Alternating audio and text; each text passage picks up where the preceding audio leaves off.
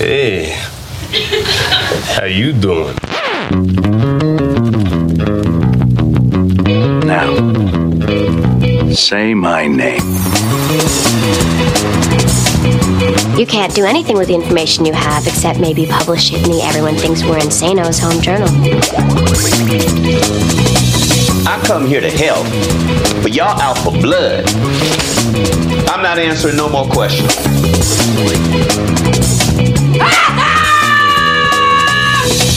Salut à toutes, salut à tous, bienvenue dans ce 40e épisode de Un épisode et j'arrête, le podcast 100% série de l'Association française des critiques de séries, l'ACS, en partenariat avec Binge Audio. 30 minutes de discussion sérielle engagée, amusée, pleine de bonnes intentions et de mauvaise foi, par quatre critiques incorrigibles et incorruptibles. Next one, next one, next one, next Whoa, one. wait, wait, wait, wait. What? What? That's the last one? Pierre Langlais de Télérama, je serai votre MC aujourd'hui et je partage le micro avec Charlotte Bloom d'OCS. Salut Charlotte. Salut. Eric Bouche de Téléstar, hello Eric. Salut. Et Romain Chéron de Télé Loisirs, bonjour Romain. Salut Pierre. Au menu cette semaine, un rendez-vous institué, l'an passé, sorte de session critique de rattrapage pour vous aider éventuellement à avoir des idées pour passer les fêtes devant vos écrans. Le principe est simple, quatre séries passées sous les radars, quatre œuvres méconnues, mal vendues ou mal vues, que nous allons vous présenter et dont nous allons débattre. De l'horreur avec Channel Zero No End House, de l'historique avec Alias Grace, de la comédie avec The Good Place et du français avec Manon 20 ans.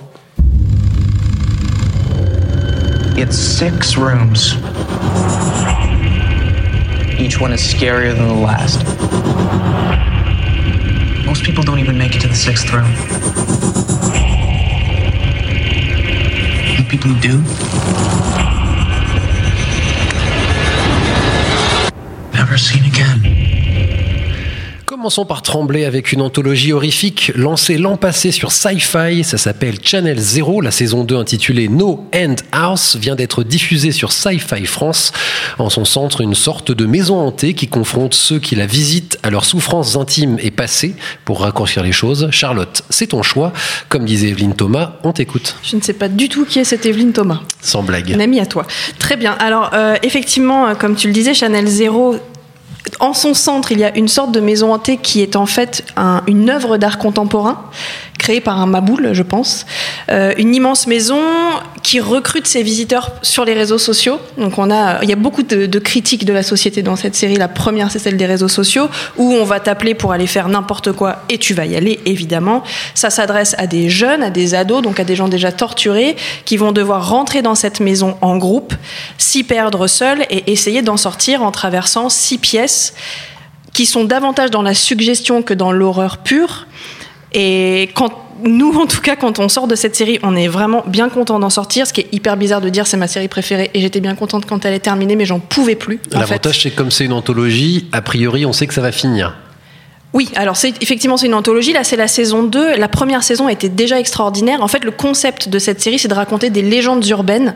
Personnellement, je n'ai jamais entendu parler de cette maison avec euh, les six pièces. Euh, ce qui est très intéressant pour moi dans cette série, c'est que ça dépasse largement l'horreur. C'est vraiment plus des histoires de tension et de torture psychologique. C'est un labyrinthe psychologique en fait. On Cette peut série. dire quand même le, la tension centrale, c'est pas spoiler que de dire en gros ce qui, ce qui tend les émotions du personnage principal. C'est qu'elle va, c'est qu'elle va revoir des moments de sa vie. Et quand on dit revoir, en fait, elle va les ressentir parce que nous, en tant que spectateurs, honnêtement, on ne sait jamais si elle les revoit, si elle les imagine, si c'est nous qui les imaginons. On est souvent perdu, en fait, dans cette série. Pour moi, c'est un test. C'est d'abord, alors, euh, le test de savoir si tu as bien écouté ce qui s'est passé à 5 secondes. Et euh, le, le test d'essayer de comprendre comment fonctionne l'héroïne. Donc, on a une héroïne qui est en deuil. Et euh, c'est vraiment pas le moment d'aller faire cette maison, euh, jeune fille, et ça ne va pas du tout, et qui va projeter son deuil sur cette maison. Je pense que je peux pas en dire plus oui, que ça. Ça me paraît mais être un bon résumé. on, on disait souvent que The Leftovers était une belle étude du deuil et de la perte. Et là, je pense qu'on a un peu le nouveau euh, Leftovers en, ter- en termes d'étude de ça. Ah, je vais loin. hein. Ouais, c'est très risqué. Alors, on a tous vu euh, Noendas autour de cette table, donc on a tous notre point de vue, on va le partager avec toi. Euh, qui veut prendre la parole en premier? Romain, je crois que tu étais particulièrement enthousiaste, toi. hein. Oui, c'était euh, la série que j'avais choisie à la base avant que Charlotte me vole. Euh, non, bah, moi j'adore euh, déjà l'année dernière avec euh, Candle Cove, c'était euh, ma, je pense une dans mon- mes trois séries préférées de l'année. C'est encore le cas euh, cette année avec No End House. Non, mais j'adore l'atmosphère singulière de, de de la série, ce, labyrinthe psychologique, cette euh, torture psychologique même.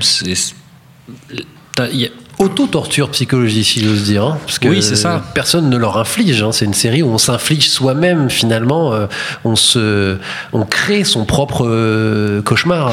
Bah, où- disons qu'on c'est toujours intéressant de voir jusqu'à jusqu'où ils peuvent aller dans l'horreur parce qu'ils savent ils savent qu'ils sont euh, qu'ils sont dans, dans, dans, dans cet univers-là, dans, dans, ils peuvent pas reculer. On, on est prêt à voir où jusqu'à jusqu'où ils peuvent aller en fait justement. Ah, Assez rapidement, ils réalisent en tout cas que c'est plus compliqué que ce qu'ils pensaient. Que cette maison, euh, et c'est là qu'on va faire attention à pas spoiler, mais que cette maison euh, a une dimension supérieure à ce qu'on pensait. C'est un peu comme hein, le, le Tardis du Docteur Who, elle est plus grande à l'intérieur euh, qu'à l'extérieur, et que du coup on peut s'y perdre pour de bon. Mais même comme dans la saison 1 de American Horror Story, je dirais qu'elle est vivante, cette maison. Hmm. Elle est plus vivante presque que les gens qui rentrent dedans. C'est un des enjeux de la série, effectivement, de Elle, savoir. est, elle, est, elle est vraiment ancrée dans la réalité. C'est pas juste dans la tête. C'est c'est vraiment euh, elle existe.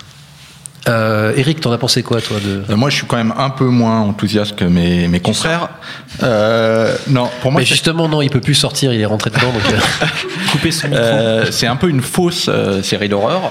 En ah, effet, ça fait pas, à proprement parler, hyper peur. Non, on est tous d'accord là-dessus. le premier épisode est quand même assez flippant, je trouve. Euh, maintenant, c'est vrai que moi, au début, j'avais un peu peur que ce soit trop esthétisant. Que ce soit vraiment un peu comme euh, Au-delà des murs, la série de Herpou et Anne-Mar, qui m'avait fait vraiment, vraiment chier pour le coup. Euh, là, c'est vrai qu'il y a- quand même un propos derrière. Donc, c'est euh, assez déroutant. On sait jamais, en effet, sur quel pied danser. Maintenant, je trouve que c'est un peu trop intellectuel pour moi. Hein, moi, il me faut. euh, Belle modestie. Et, et, euh, Quelle belle confession, surtout. et c'est vrai que pour une, euh, une série, moi, qu'on m'avait vendue quand même comme un truc méga flippant et comme une série d'horreur, euh, j'aurais aimé que ça me rentre un peu plus dedans, quoi.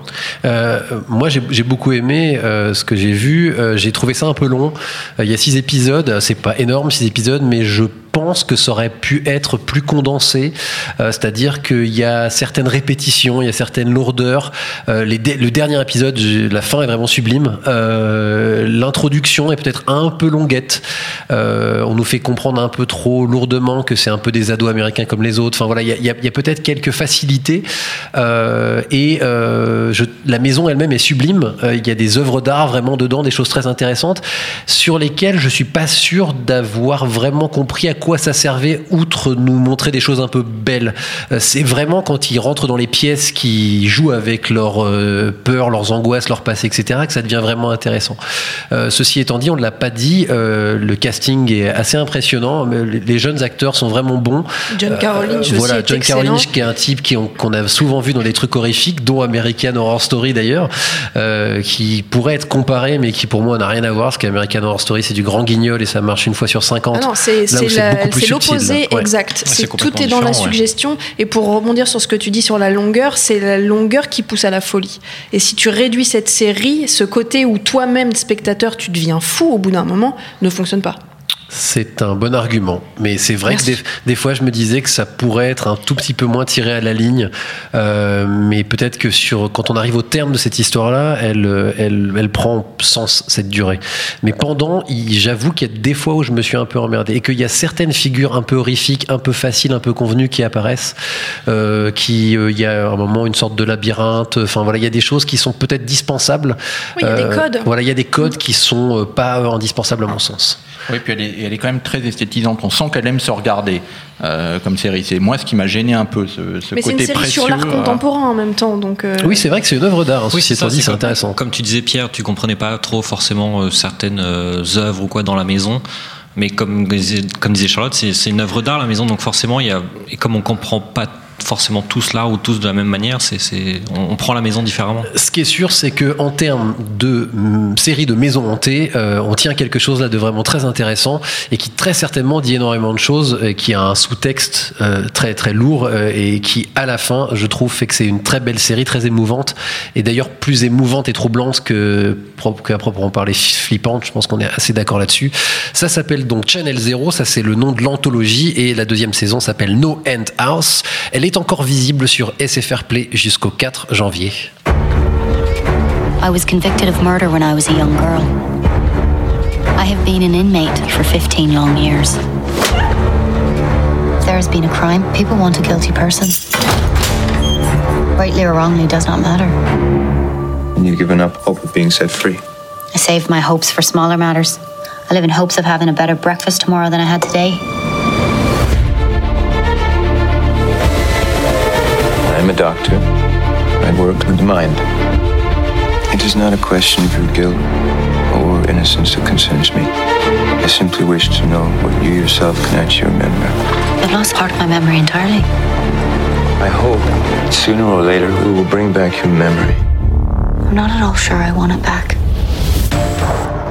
On change de genre, mais on reste à un certain niveau d'intensité psychologique avec Alias Grace. On dit la captive, je crois, en France.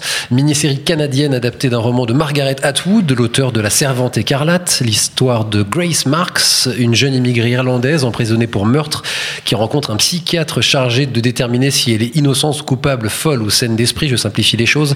Eric, tu voulais défendre cette série, arrivée un peu dans l'ombre, il faut le dire, de The Handmaid's Tale, l'adaptation sérielle de La Servante écarlate. Euh, oui, tout à fait. Moi, j'ai beaucoup aimé cette série. Donc, c'est tiré d'un fait, fait divers, il faut le dire, qui est arrivé au Canada et qui a beaucoup marqué, a priori, la, la population là-bas parce que c'est une femme qui a été, euh, qui a été au départ condamnée à mort, puis finalement, euh, ça a été commu en 30 ans de prison. Alors, euh, la question n'est pas tellement de savoir si elle est coupable ou innocente. D'ailleurs, dans la bande-annonce qu'on a entendu, le psy le dit, ça m'intéresse pas de savoir si elle est coupable ou innocente, parce qu'on le sait dès le début. En fait, Euh, la question de savoir c'est est-ce qu'elle a vraiment tout planifié elle-même ou est-ce qu'elle a été aidée, etc. La question de savoir, qui se pose, c'est de savoir quand on est à ce point-là asservi, est-ce qu'on a le droit de se révolter? En fait, c'est une, euh, une série assez euh, sur la lutte des classes, en fait, qui revient sur ces. Il y a beaucoup de thèmes qui sont communs à euh, Handmaid's Tale, la servitude, euh, les, servantes, etc. Et euh, alors, dans Tale, clairement, il, euh, euh, le, scénario prenait le parti de la, la- la révolte, tandis que là, dans cette série, c'est un peu plus subtil, c'est-à-dire que la série interroge et dit est-ce qu'on a le droit ou pas de se révolter quand on est à ce point-là asservi? Charlotte a fait des gros yeux quand Non, elle a entendu que c'était plus c'est un peu subtil. plus subtil, j'ai envie de casser la table. Mais sinon, ça Elle va. est en super bois hyper épais, donc euh, tu faut vraiment que tu y ailles très fort. On appelle Chuck Norris dès que t'as fini, Ah, je peux le faire moi-même, il n'y a pas de souci. Ok. donc, Charlotte. Non, moi j'ai vraiment pas aimé. Euh, ça me fend le cœur de pas avoir aimé parce que euh, on parle pas assez euh, souvent euh, des femmes, on n'a pas assez souvent d'héroïnes au premier plan et que ça, me, ça vraiment ça m'ennuie de ne pas être rentré dedans. Je trouve que le système narratif. Alors après, j'ai pas lu le bouquin, donc je sais pas si c'est Margaret Atwood qui est venue avec ce système à la ZOA où en fait on nous raconte une histoire. Il y a vraiment un côté assieds-toi, je vais te raconter l'histoire qui m'a éreinté, mais vraiment éreinté. Une espèce de routine en fait. Dès que tu lances un épisode, tu connais déjà la structure narrative de cet épisode. Ça m'a saoulé. Je, je suis pas du tout d'accord parce que justement il y a une structure na- narrative qui passe son temps à jouer sur le doute, à rev- revenir en arrière, partir en avant. On ne sait jamais si elle ment vraiment ce qu'elle dit, c'est toujours remis en cause. Je trouve pas que ce soit au contraire une structure très classique. Moi, je trouve que c'est faussement compliqué et qu'en fait, c'est juste brouillon. Tu vois, moi, c'est le côté. Bon, je pense que ça spoil absolument rien. Donc, elle raconte son histoire à ce psy. Tous les moments où on va revenir sur sa vie, tous les flashbacks commencent par je m'assieds avec mon psy et je vais vous raconter mon histoire, comme OA qui s'asseyait dans une baraque pour raconter son histoire. Je trouve que c'est hyper paresseux comme façon de faire. Et C'est ce que et c'est trop détective aussi, mais enfin, il y a beaucoup d'autres. Ah hein. non, The Affair aussi, c'est ça. Bah oui, mais, euh, euh, c'est autrement grand. Mais c'est un, bon vieux procédé de narration, euh, mais qu'on est d'accord qui peut être un peu lourdeau. Bah, c'est lassant. Après, il n'y a pas 50 000 épisodes, donc euh, ça va. Il y en a 6, c'est ça, non? Il y en a 8, non? 8 Je sais pas aller au c'est bout. six. C'est 6.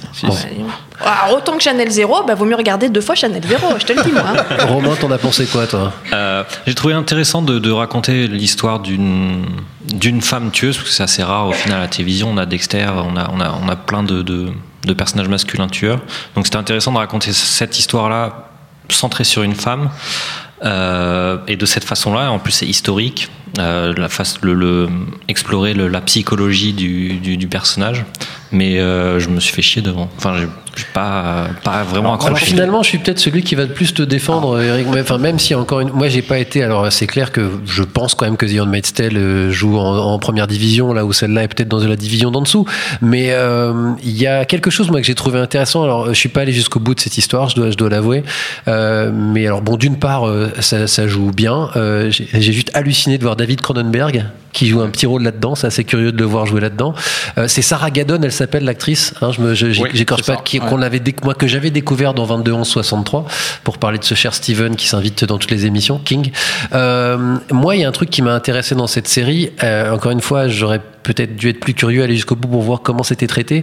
Et c'est en ça qu'elle ressemble un peu à Zion Mestel, en tout cas qu'elle qu'elle qu'elle a une réflexion quant au regard de la société sur les femmes.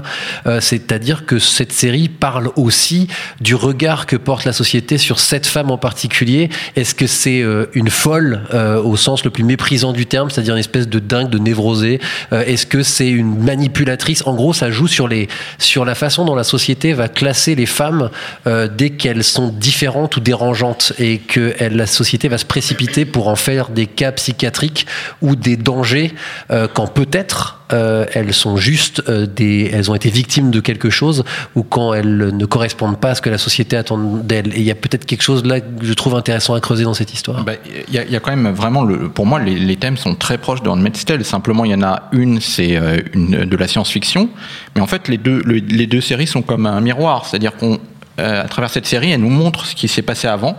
C'est-à-dire, avant, les femmes étaient oppressées, et quand elles se révoltaient, voilà ce qui est arrivé. On les mettait en prison, on les condamnait à mort. Et dans Handmaid's Tale, elle- dit attention, ça peut revenir. En fait, c'est un espèce de retour vers le passé. Cette nouvelle oppression qu'il y aurait des femmes, parce que c'est pareil, le fait que ce soit deux servantes, c'est pas un hasard. Qu'elles soient violées dans les deux cas, c'est pas un hasard. Et elle prévient en disant regardez, dans Handmaid's Tale, c'est ce qui est arrivé en fait il y a deux, il y a deux siècles, il y a un siècle et demi, dans euh, Alias Grace. Les avis sont donc partagés sur Alias Grace, mais elle fait partie de notre sélection, donc soyez curieux, allez jeter un coup d'œil pour vous faire votre propre avis, puisqu'Alias Grace est disponible sur Netflix. You, Eleanor Shellstrop, are dead. Cool. How did I die? Are you sure you want to hear? You were struck by a truck advertising an erectile dysfunction pill called Engorgulate. Funnily enough, the first EMT to arrive was an ex-boyfriend of yours. Okay, that's I get it. Thank you. You're okay, Eleanor. You're in the good place. You are here because you got innocent people off death row. You are my soulmate. Cool. Bring it in, man.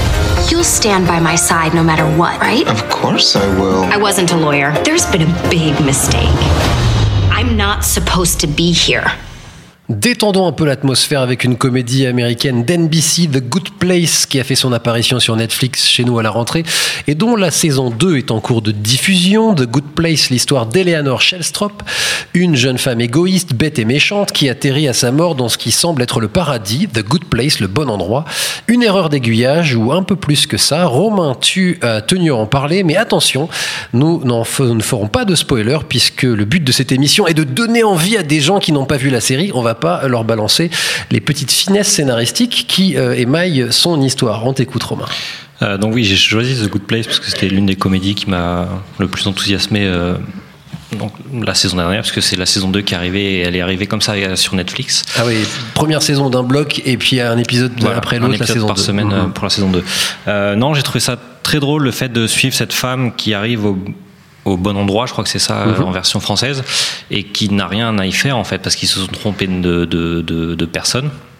Et voir tout son, son, son chemin initiatique et son chemin pour essayer de, de, de partir de. Non, pas de partir, mais tout ce chemin pour, pour essayer de, de devenir la bonne personne que qu'il pensait qu'elle l'était. Bon, en tout cas, s'améliorer, ouais. Voilà. Mm. Et euh, non, ce que j'ai, ce que j'aime, c'est le, le fait que la série arrive à se réinventer tout le temps, d'épisode en épisode et de saison en saison. C'est là qu'on ne dira pas plus. Voilà, on- on- on- je ne dévoilerai rien du, de l'histoire, mais en gros, euh, on suit vraiment Eleanor avec plein d'autres personnages qui gravitent autour d'elle. On suit vraiment son histoire et ses interactions avec tous les autres. La saison 2 est différente. On suit vraiment euh, un groupe, en fait. On explore d'autres euh, d'autres relations, d'autres dynamismes, des relations qu'on avait juste effleurées en saison 1 et qu'on explore vraiment en saison 2. Et c'est ce renouvellement euh, perpétuel que je- que j'ai vraiment beaucoup aimé. Et le fait que ce soit le créateur de Parks and Recreation qui a Mhm. créé cette Mike série, voilà, n'est pas n'est pas étranger à, à ça. Alors moi, ça fait partie des séries euh, que je ne suivais pas.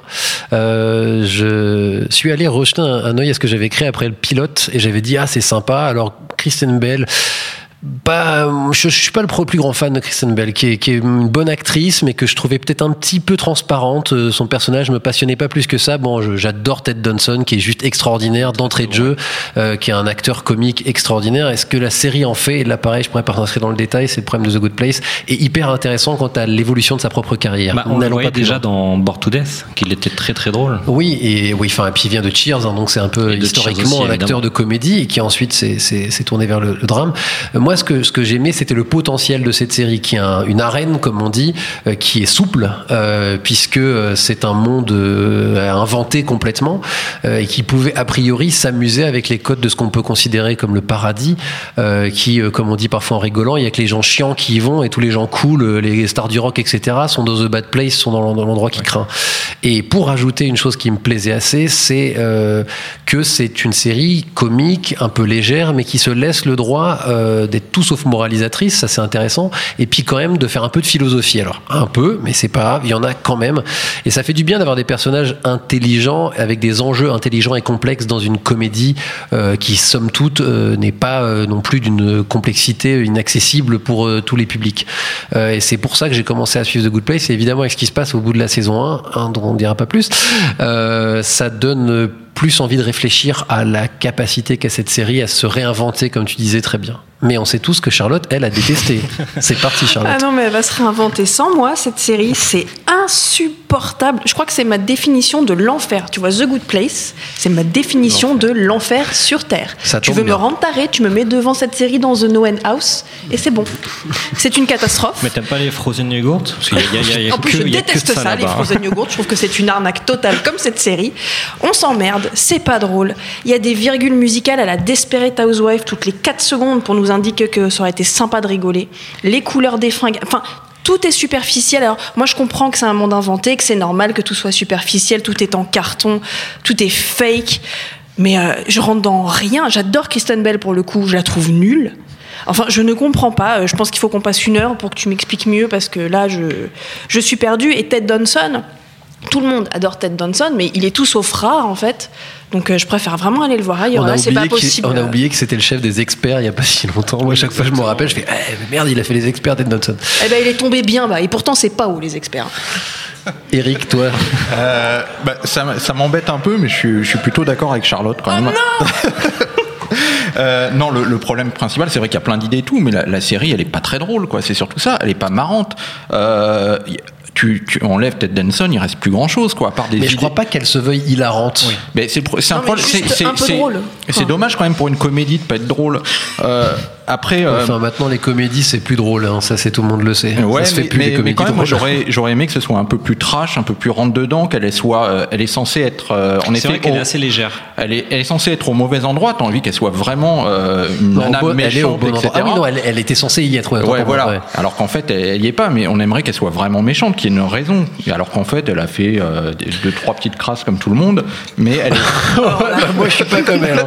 Non, mais attends. mais elle, est, elle est pas vraiment méchante. Non, c'est pas une criminelle, c'est pas, Oui, c'est pas une meurtrière. Quoi. Non, mais sans aller jusque-là, on voudrait vraiment qu'elle soit, qu'elle soit méchante et, euh, et non, non, c'est, euh, ça, ça reste assez poli finalement, ça reste assez euh, gentillé quoi. C'est vrai que c'est gentil, mais ça fait du bien les séries un peu gentillettes. Oh, ça- ça me mais il y y a plein d'idées, il y a plein d'idées dans cette série. Euh, alors après, c'est vrai que c'est un peu chiant parce que c'est comme en revenir au bon vieux débat qu'on avait plus tôt dans ce mois. Ouais, attends l'épisode 8, tu verras, ça devient génial. Mais malheureusement, The Good Place, c'est un peu dans ces séries-là. Je pense qu'il faut être un peu patient et ça devient assez intéressant quand même ce qu'ils en ont fait. J'irai pas gueuler au chef-d'œuvre non plus, mais euh, je Non, pense c'est que c'est une bonne, c'est une bonne comédie. Ouais, voilà. Mais Je on suis pas pour pas Charlotte, pris Chanel mais- t'es tombé là-dessus. On est à 50-50 autour de cette table pour dire que, bah, allez-y, vous aussi, faites-vous votre avis, puisque The Good Place est à suivre un épisode par semaine sur Netflix. Vidal.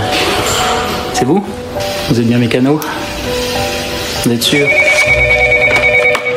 Garage de l'écluse, bonjour, Manon Vidal à votre service. Regarde, tu travailles, tu gagnes ta vie honnêtement, tu te débrouilles toute seule. Tu crois que ça me rend pas heureuse? Tu as 20 ans. Mais crois-moi, la vie, ta vie, quand tu peux la choisir, ça peut être formidable. Tu me promets que tu vas pas te mettre en colère? Je voudrais que tu me donnes le numéro de mon père. Quoi? Qu'est-ce que t'as dit? Pourquoi tu as le numéro de ce salopard? J'ai le droit, c'est mon père, tu l'as ou tu l'as pas? Oublie Manon. Tu vas droit dans le mur avec ça. Alors oublie. Les pièces détachées, quand elles sont là, vous les rangez où? Pourquoi tu veux savoir? Comme ça, je me demandais. Moi, en fait, j'aime pas qu'on traîne à l'atelier maintenant. On dirait qu'elle fouine. Même si t'es mécano, t'es pas obligé tout le temps de tout réparer. Les secrets dans une famille, c'est malsain. Je suis sa fille. Manon. On referme cette émission avec une série française, c'est moi qui m'y colle, pas exactement une nouveauté puisque c'est une suite trois ans après de Trois fois Manon, drame sur l'entrée en centre éducatif fermé de Manon, une adolescente violente, impulsive, détruite à petit feu par une mère toxique. Manon 20 ans, comme son titre l'indique, retrouve le personnage à 20 ans et la met en scène découvrant le monde du travail et s'ouvrant au plaisir de l'âge adulte, au désir, à des envies complexes et notamment à celle de retrouver son père. Je me fais une joie de vous recommander ces trois nouveaux épisodes diffusés l'an dernier sur Arte, à voir dans la foulée de trois fois Manon, tant qu'à faire. Pourquoi?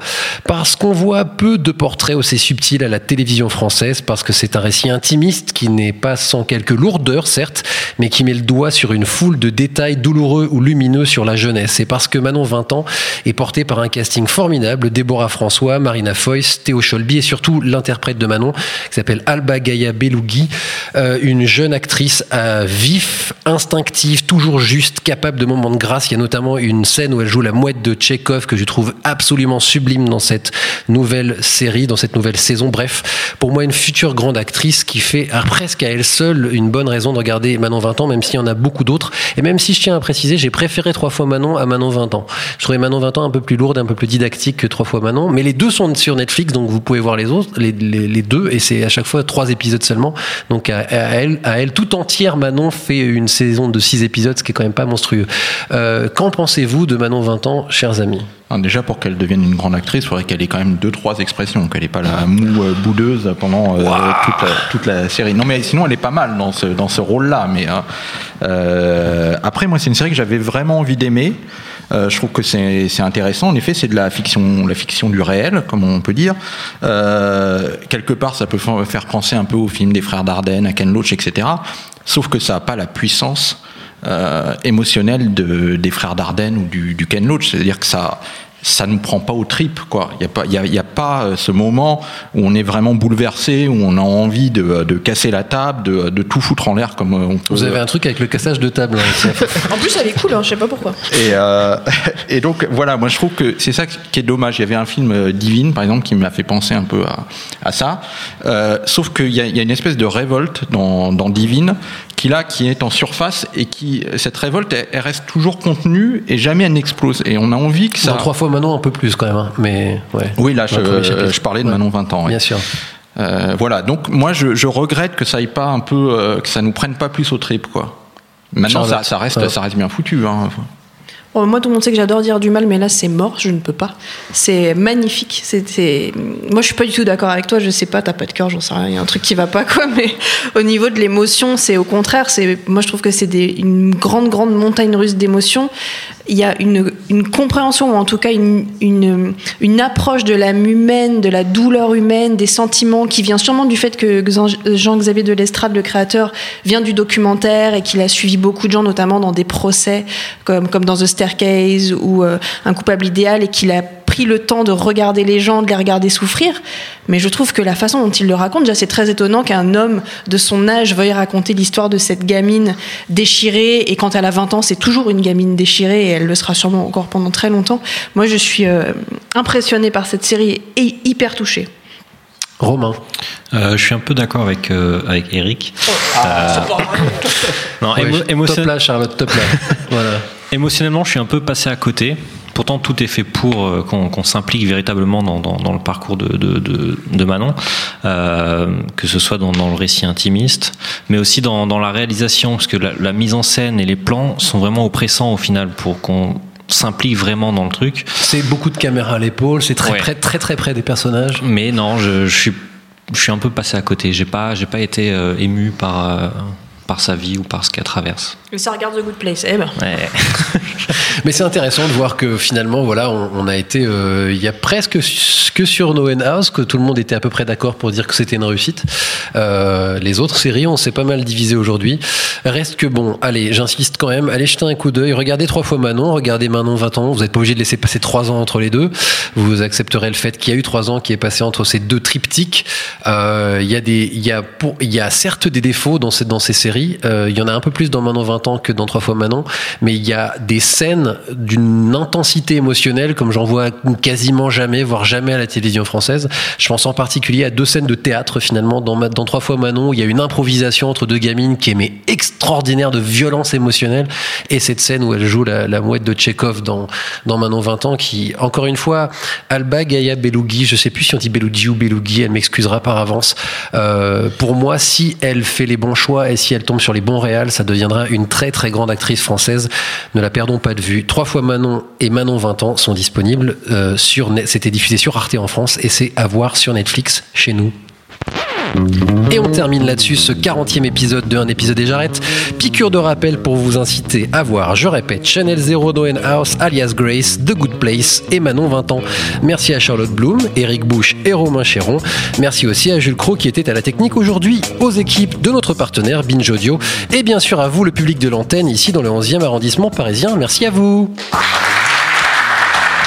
La semaine prochaine, on vous offre pour Noël une émission en format long pour faire le bilan de l'année 2017 autour des séries repérées, retrouvées ou perdues. D'ici là, foncez sur les pages Twitter et Facebook de la CS et un épisode et j'arrête. Likez, followez, commentez à volonté. Salut à toutes, salut à tous et à la semaine prochaine. Next one, next one, next one, next Whoa, one. wait, wait, wait, wait.